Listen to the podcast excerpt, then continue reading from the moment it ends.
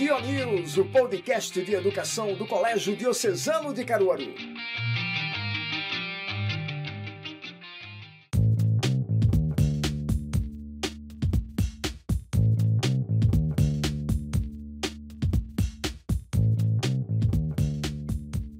Salve, salve, minha gente! Está começando o Dionews, o podcast de educação do Colégio Diocesano de Caruaru, de toda a região de Pernambuco.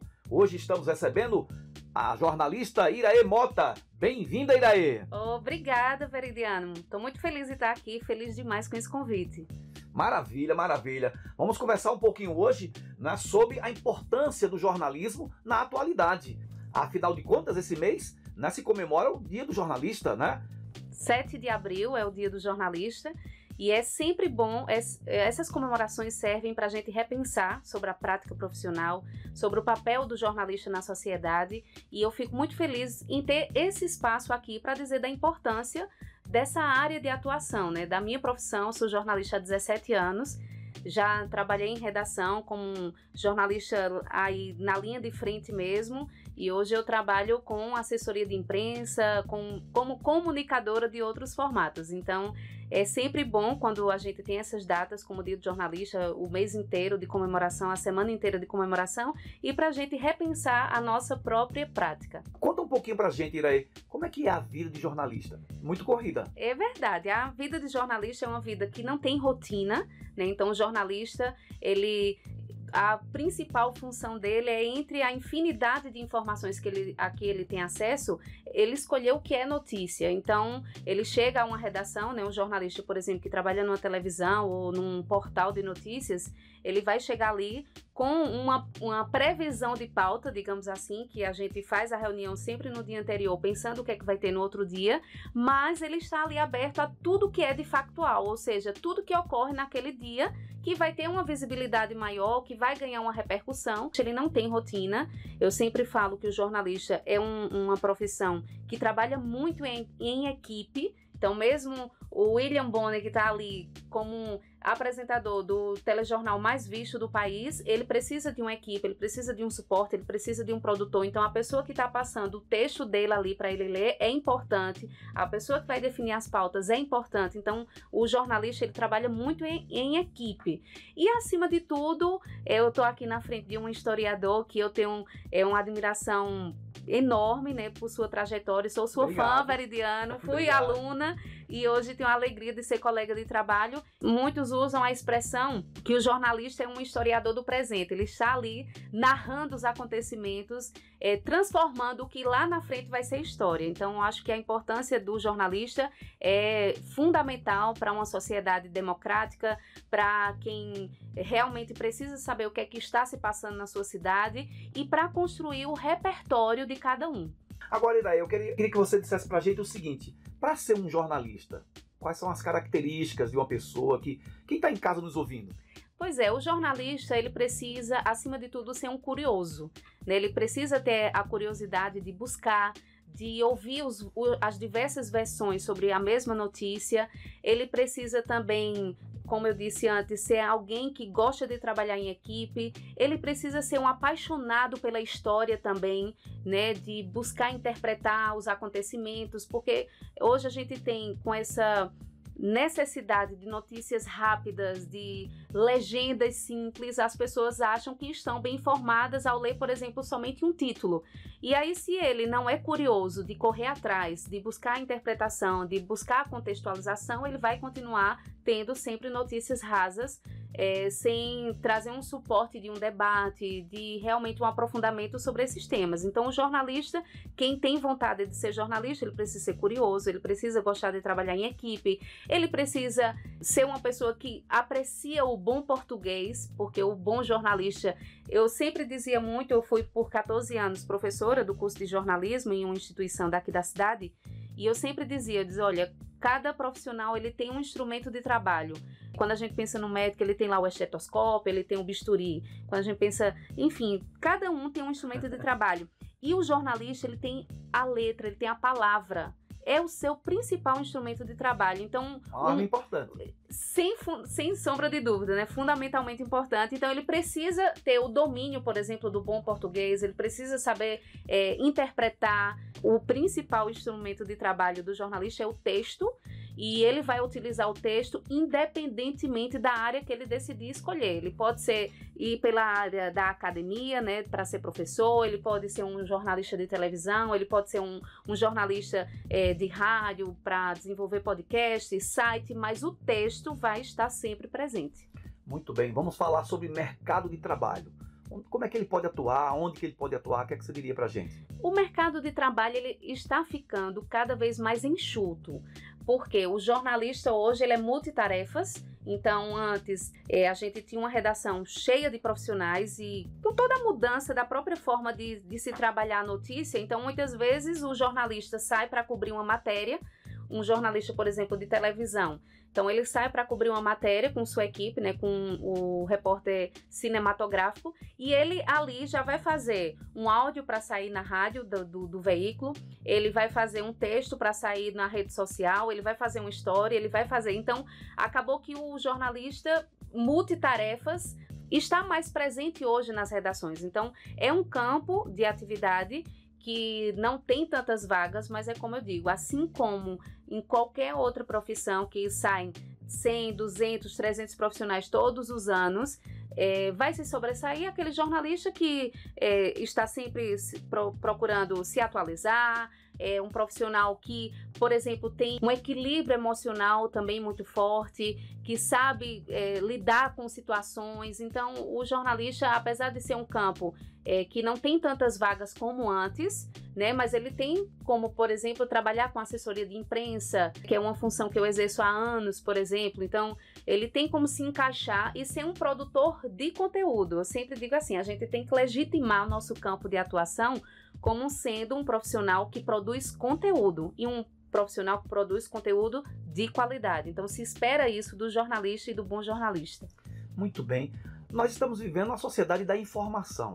E, claro, na era da informação a gente tem as fake news. Qual a, a, importância? Como é que o jornalismo combate a fake news? Acho que o primeiro ponto é a gente, enquanto cidadão, saber aonde buscar essas, essas informações, qual é a fonte. Então, quando eu recebo, por exemplo, alguma notícia em grupos de, de mensagens, eu sempre pergunto a quem me mandou: onde foi que você viu? Qual foi a fonte? Quem foi que te passou? Então, primeiro, enquanto cidadão, a gente deve saber qual é o tipo de notícia que a gente deve consumir. Então, sempre buscar os veículos oficiais, os órgãos oficiais, os jornais tradicionais, né, os veículos tradicionais. Então, por exemplo, quando a gente tem.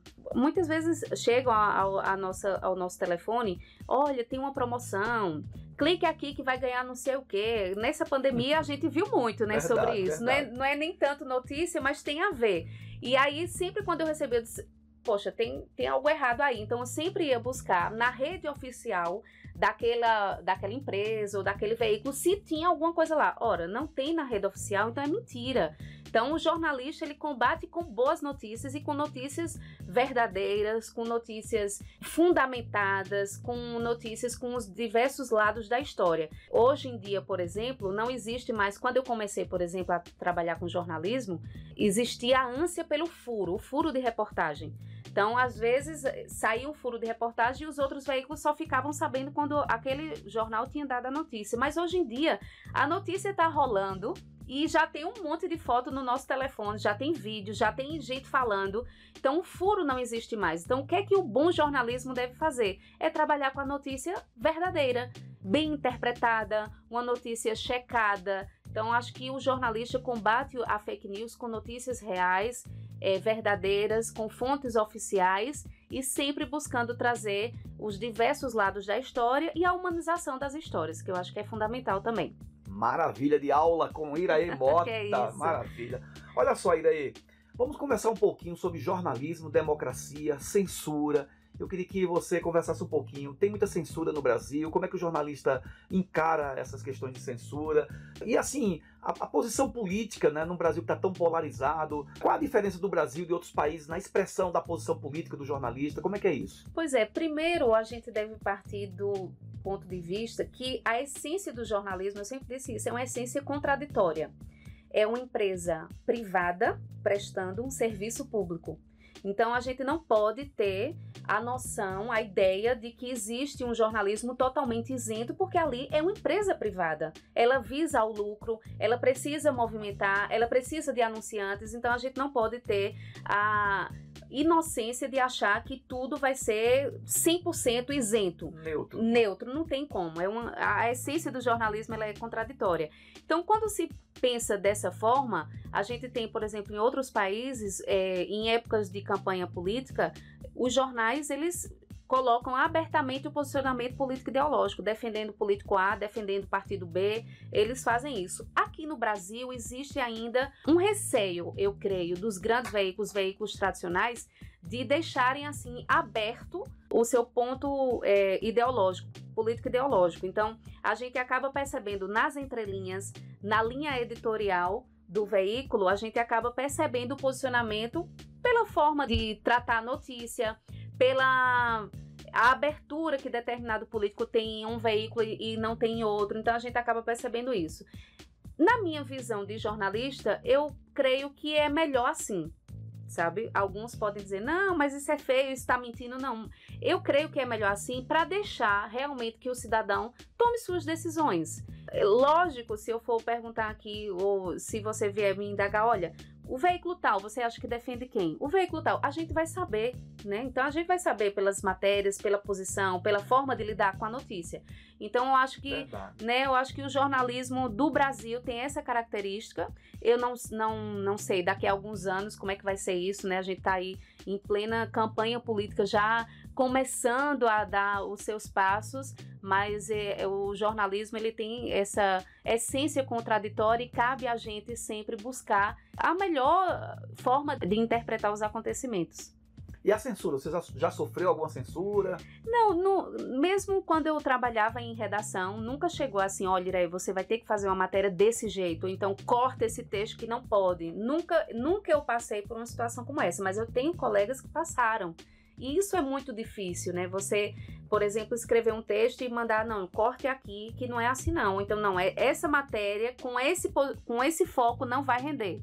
Eu já tive alguns colegas que passaram por essa situação, mas é como eu disse. Então, quando a gente trabalha num veículo, a gente já entende os posicionamentos, entende que ali é uma empresa privada, entende que ele tem alguns interesses, assim como qualquer outra empresa, e cabe a gente decidir ou não vestir a bandeira da empresa. Eu acho que o bom jornalista, independentemente do veículo onde ele trabalha, ele vai sempre buscar os diversos lados da história, é, vai buscar a interpretação, vai buscar o fonte oficial. Então, isso que é essencial em qualquer notícia, ele vai levar independentemente do veículo onde ele trabalhar. Iraí, a gente tá vendo aí a guerra, né? Ucrânia, Rússia, Rússia, Ucrânia. Fazer jornalismo em cobertura de guerra é muito difícil, né? Muito complicado. É difícil, é difícil é arriscar a vida. Então tem alguns jornalistas que, como Hamilton Ribeiro, tem alguns jornalistas, Veridiano, que chegam a, a sofrer, por exemplo, Hamilton Ribeiro, ele perdeu uma perna quando foi cobrir a guerra do Vietnã, pisou numa mina. Então tem jornalistas que acabam realmente passando é, é, a guerra mesmo na, na pele, né? Então, acho que um, um grande jornalista para dizer assim, o que é que você gostaria? Cobrir uma grande eleição, é, cobrir uma posse, cobrir uma guerra, cobrir um desastre, né? Então acho que o jornalista, para achar que sentiu ali a emoção do jornalista, teria que estar em meio ao caos. Graças a Deus eu nunca passei por uma situação como essa. Sempre fui muito medrosa e quando eu trabalhava como repórter, por exemplo, eles direcionavam assim algumas pautas que eu sou bem medrosa com relação a isso. Nunca passei por uma situação assim inusitada de de chegar assim, ter medo de fazer uma matéria ou, ou, de uma cobertura. Então, alguns jornalistas, por exemplo, eles vivenciam na prática é, se inserem em um grupo para falar sobre uma facção criminosa, por exemplo, passam por alguma situação para poder viver na pele e ter melhor argumento para narrar o que ele, que ele sentiu ali. Então é uma profissão realmente apaixonante. Desafio, né? né? Um desafio, exatamente. Você também é assessora de imprensa do Colégio Diocesano. Fala um pouquinho do trabalho que você faz ali no colégio. Exatamente. Uma das vertentes, uma das áreas de atuação do jornalista é a assessoria de imprensa, a assessoria de comunicação. E ele vai ser exatamente o elo a gente diz assim que é, o jornalista de redação é a pedra e o assessor de imprensa é a vidraça. Então é como se ele estivesse ali dentro do, do seu olhar de jornalista, a sua sensibilidade jornalística, ele vai dentro do órgão, né, da empresa onde ele está trabalhando como assessor de imprensa, buscar o que gera notícia, o que gera repercussão na sociedade, o que é interessante divulgar. Então, o meu trabalho lá no Diocesano, né, já faz é, mais de 10 anos que eu tenho a alegria de ser assessora de imprensa do colégio onde eu estudei minha vida toda, onde hoje meus filhos estudam com muito orgulho. Sempre fui uma apaixonada pelo Diocesano e tenho a alegria de trabalhar lá hoje. Então, meu papel de assessora de imprensa é buscar notícias, dar visibilidade ao colégio, junto com o trabalho de rede social que é feito por, por outras brilhantes profissionais do Colégio Diocesano também. Então, eu, é, meu papel é ser esse elo entre a mídia e entre o colégio. Muito bem, conversa agradabilíssima com Iraí Mota. Iraí, para a gente finalizar aqui, a gente já agradece a você, né, a sua disponibilidade de ter vindo aqui. E para finalizar essa, essa conversa, para quem quer fazer jornalismo, que dica você daria para os estudantes que estão tá pensando em fazer jornalismo? Primeiro, eu acho que tem que ser uma decisão individual. Então, mesmo que você tenha alguém na família que é profissional, é um jornalista ou já foi, porque se a gente for falar com alguns jornalistas, vai dizer, não, não entre nessa área, não, não entre, não entre nessa área, porque você vai, vai penar muito, porque ganha pouco, é um piso baixo, mas eu acho que trabalhar por amor é bom demais. Então, independentemente, claro que amor não põe a mesa, né? A gente tem que ter o dinheiro para sobreviver, mas às vezes ele é consequência de um trabalho, ele é consequência de um esforço, de uma dedicação. Então, quem tem esse interesse por ser jornalista, que acima de tudo é, goste da língua portuguesa, goste de interpretar o mundo, goste de trabalhar em equipe e que seja algo que seja uma decisão individual. Fica aí o meu recado para quem está ouvindo e de repente quer ser o meu colega de profissão também. E eu agradeço demais o espaço, fiquei muito feliz com o convite, Veridiano. Mando um abraço também aqui para o professor Newton. São duas feras e eu tenho a alegria hoje, como eu disse, de ser colega de trabalho de vocês. Fui aluna e hoje continuo sendo admiradora sempre do trabalho de vocês. Maravilha, grandes lições, grandes aprendizagens. Estamos chegando ao fim. Se você gostou desse podcast, compartilhe, divulgue. Nós estaremos aqui toda semana. Um abraço e até a próxima.